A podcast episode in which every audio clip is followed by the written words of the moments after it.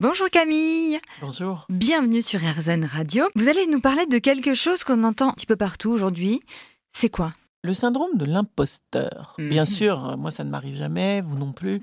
Hein, tout d'un coup, vous êtes dans une situation de prise de parole en public, dans une réunion, euh, on voudrait vous confier une nouvelle mission et, et tout d'un coup, euh, voilà, c'est le blanc, euh, cette sensation de ne pas être la bonne personne, que quelqu'un d'autre le ferait évidemment bien mieux que vous, etc., etc. Le syndrome de l'imposteur. Euh, eh bien, eh bien, eh bien, plein de façons, hein, évidemment, de, de, de comprendre d'où vient ce syndrome-là. Donc, toujours remonter à la source.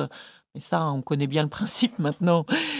Euh, Dans cette situation qui provoque cette sensation chez moi, qu'est-ce qui ressemble peut-être de près ou de loin à quelque chose qui aurait laissé des traces un peu, on va dire, traumatisantes, que ce soit à l'école, dans la famille, le jour où j'ai voulu prendre la parole à un, grand déjeuner, et puis tout d'un coup, euh, voilà, il y a eu une moquerie ou quelque chose qui, voilà, qui a été une, une trace désagréable. Mon corps s'en souvient encore, et il suffit que cette situation me soit resservie sur un plateau pour que toute la sensation revienne. Voilà. Donc déjà remonter à la source pour comprendre s'il n'y a pas quelque chose à l'origine, notamment si cette sensation d'être imposteur ou imposteuse, euh, se représente de façon répétée, toujours dans la même situation.